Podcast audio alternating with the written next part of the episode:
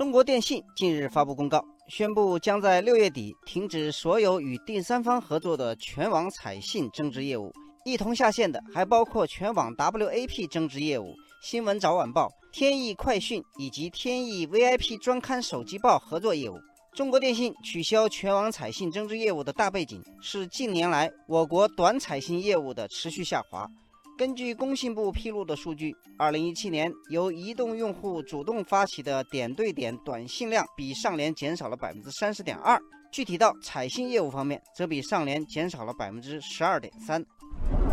看到曾经辉煌一时的彩信业务走向没落，很多网友都心生感慨。网友秦雪说：“一个月三块，每天必读彩信手机报，陪伴了我整个高中生涯，滋养了我整个求学的生涯。”网友了归林海说：“彩信曾经是一代人获取信息、学习知识的重要手段，也是一代人的共同记忆。但随着 4G 网络的覆盖、移动社交软件的普及，彩信的没落不可避免。”网友天南星说：“手机报等对公彩信用户越来越少，已经到了不值得运营的时候，属于短信和彩信的时代结束了。”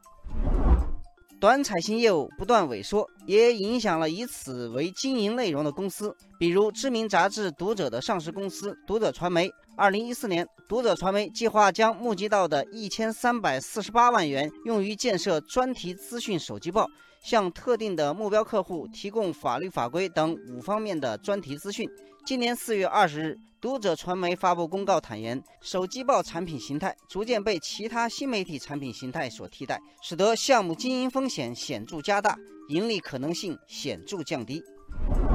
网友樱桃山楂说：“当年很多杂志报刊都有自己的手机报，是二 G 时代的东西，换了触屏手机之后就再也没看了。”网友梨花带雨说：“智能手机时代开启之后。”读者犹如进入知识的海洋，能够接收到各种自己感兴趣的信息。最重要的是，这些信息可以免费订阅，而彩信却是要收费的。网友南城北楼说：“过去的就让它过去，更好的总会到来。”彩信下线，生动阐释了什么叫做除旧布新。网友小企鹅说：“彩信业务被取消是大势所趋，也是通信技术升级的结果。也许谁都没有做错什么，只是时代已经变了。”